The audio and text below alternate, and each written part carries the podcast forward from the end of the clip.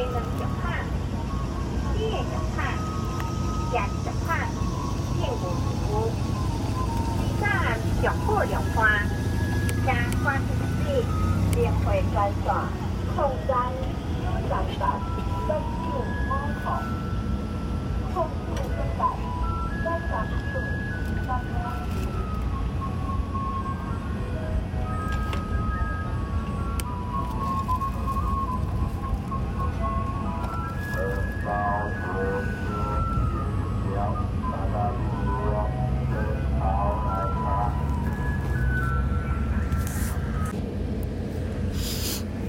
现在坐在八斗子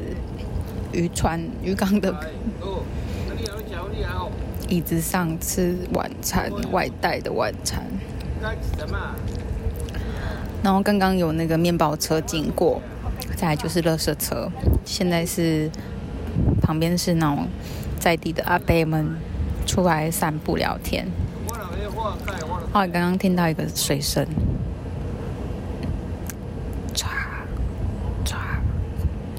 那个节奏就是 淋浇水的声音，很像是澡堂里面才会出现的。就就眼睛就循着那个耳朵听到的水声看过去，哎，一名那个义工在船的甲板上直接冲澡，然后应该是腾不退，只是下半身刚好被甲板遮住，啊，真的太可惜了。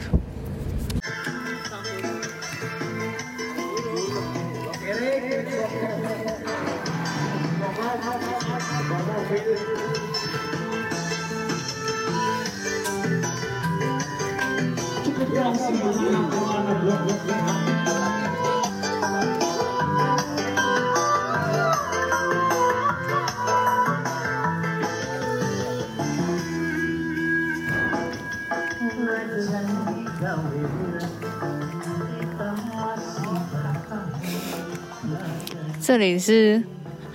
黄冈晚上九点半的现场。其实他们没有出海的时候，义工们会有一群蛮爱唱歌的，会聚在土地公的这个附近。然后上次经过的时候，是他们拿个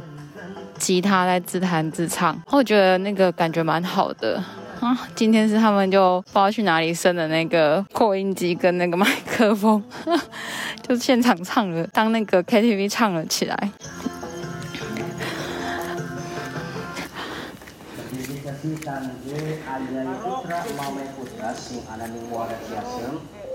其实，在渔村晚上夜巡的时候，呃，大家有一个迷失是说，哦，这些义工其实都不能下船。其实不是，就法规上其实是大陆籍的渔工，呃，下船必须有雇主的一个固定的一个居所。才有办法。那再来就是其他的义工，其实他们是可以自由进出的，就是上岸跟在船在船上，只是说就像我们在外面工作租屋一样，如果住在船上可以住的话，呃，他在岸上不用租房子，或者是有一些雇主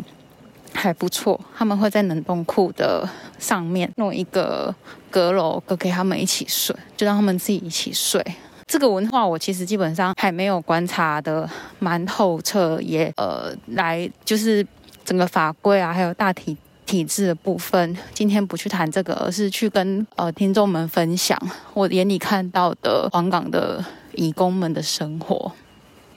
我夏天的时候还蛮喜欢在之前。呃，疫情期间三级的时候，其实因为渔获市场的短少，所以其实渔船也都没有出去。那刚好那一阵子也常常天候不佳，风很大，所以出去的时候可以看到那个在住在船舱上里的义工们，他们就是靠岸的时候会洗澡嘛。那黄港之前是因为有公共澡堂，义工们会在固定的一个时段会一起去洗澡。那那个时段。呃，在地在港的阿北们就会有默契的避开，这是一个。那另外一个是我前几天看到一个我蛮喜欢的画面，就是他们在自己的船舱上就架了那个吊床。那就在吊床上，那船其实本来靠岸的时候，它还是会有点摇啊摇啊这样子的。那吊床就会在上面也跟着风，还有跟着海浪摇。那就在船上看着荧幕，就手机荧幕，直播开直播给远方的朋友，看得出来是印尼那一边的。那提到这一件事情，就让我想到说，我刚来台，刚到渔港的时候，有跟着船长他们跑他们的行程。就义工他们其实，在岸上作业，就例如说那个延绳钓挂饵的时候，他们就会呃边挂饵边工作边放故乡的歌曲，不然就是开着荧幕就直接视讯哦，就直接同步给远方的另外一边的那个朋友或者是妻子，好这样，然后就开始对话。那其实呃。这里的义工的跟雇主的感情其实是蛮稳定的。如果没有意外，工作的量都有稳定的话，基本上义工们在这个黄港区的待的年龄、年年限、时间都有五六年以上了。但他们都很年轻，大概都二十五。我的我看到的大部分都是二十五六岁而已。那最老的可能也才三十出头。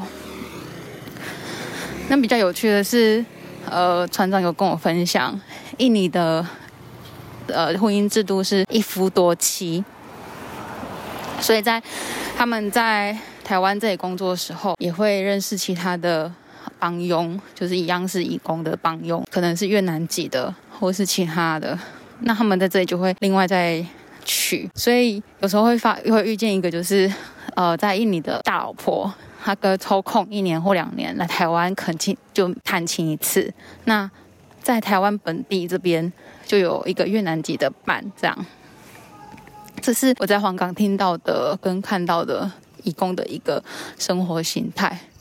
对，那我还蛮喜欢这个港区的文化，就是这一些义工们跟船长们的一个生活的方式是这样子。那目前为止比较少听到义工们的那个纷争，只记得有一次晚上出去巡港的时候，看到一个义工躺在地上，他完全就没有动，然后我以为他死掉了，可是我又不敢自己一个人靠近去确认，因为他旁边就是他真的不动哦，然后我看了很久，我觉得不太对劲，就赶快冲去海巡署。跟他们讲说，我看到有人躺在地上，而且他只有穿那个内裤，就整个很不合理。后来海巡署就跟着我去现场，然后就靠近，然后叫叫叫叫，把他摇醒。然后还好是看起来是在哭，就是应该是有什么难伤心难过的事情，导致他就整个人倒在醉醉醺醺的，就倒在路边，然后也不想要回房间睡。那那个海巡署人就问他说有没有需要帮忙啊什么的，他就摇摇头啊。远方遥远一个地一就是听到声音，楼上的那个伙伴就下楼，就是睡在冰库上面的伙伴就下楼把他搀扶进去这样子，然后就跟我们说哦，it's OK，就是没关系没关系，他一下下就好了这样子。对，这是我在这边睡住的期间片片刻段段遇到的一些零散的小事件。对，大概跟这样子跟大家分享。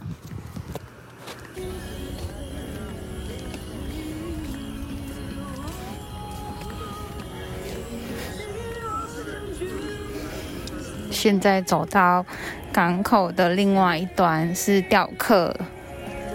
最喜欢的地方。那明显听到音乐，就是我们自己本地本土的。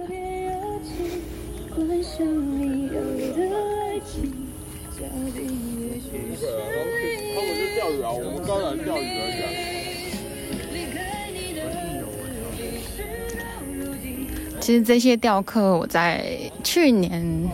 的晚上，澡堂还没有限制晚上九点就关闭的时候，晚上蛮常看到这些钓客的伴侣，男就是男人们去钓鱼，然后女人就到澡堂啊一洗就是洗一个小时，那在里面跟大家聊聊天啊，然后说她老公在钓鱼啊，然后就会问说。比如说像我这个是年轻面孔，其实基本上他虽然不是本地人，但那个澡堂对他来讲就是已经是他的熟悉的领域了，嗯，所以对他来讲我就是陌生的人，对，然后他就问我说：“啊，没有看过你，诶，你从哪里来啊？来这里做什么啊？这一类的巴拉巴拉，哦，然后就听起来好像是很冒犯的问题，但毕竟早航是一个比较私密的一个空间，所以。呃，确认呃相对的去袒露一些事情，让彼此都安心的这个反应跟回应，是我觉得进公共澡堂一个嗯不算是礼仪，也不算是必要或必然，你也可以微笑的跟他笑一笑，打哈哈，只是这是一个。在赤裸空间的坦诚相见的一个空间里面，他需要先建立的一个心理的一个安定跟一个信任感。对，然后所以在澡堂女子澡堂里面，就会有一一个一票是除了闺蜜以外，就叫做吊吊客们的老婆，吊客们的太太。那他们就会开始聊聊，说有时候从戏子来的，或是从桃园来的，就会聊我们家老公最近怎样。其实后来到后期，老公的事情就很少讲了，讲的大部分就开始变成是哦，最近变胖啦，那你都用什么保养品啊？那女子澡堂里面还遇到有人是做直销的嘛，难免那就会开始就是跟他说哦，我最近在推一个产品还不错，如果你有需要或者咖喱退，哈呢，你里面里面酒团我给用那的团购价好哩。对，女子导航就会形成另外一个小小的市场 市场形态，就呃有时候去不管是这个澡堂还是另外其他澡堂，都开始会有发现团购，真的是主妇们。团购到哪里都可以团购，到澡堂脱光光洗澡还是可以团购的，大概就是这样子。然后我还蛮喜欢这样子的一个互动，毕竟他的那个亲密感跟一个对这个地方的一个人的信任感是非常非常的呃高，嗯，就是这个感觉就。所以变成是，我会想说，哎，如果台湾有没有可能在有温泉入头的地方，这些公共澡堂的建立一些公共澡堂，但是它的设备是比较现代化，那有一定的秩序或者是一定的收费，一个比较平价的收费，让一个地方的在地的凝聚力或者是在地的氛围，可以因为这样子而建立起来。这大概就是我为什么那么。着迷公共澡堂里面的人事物的一个原因吧。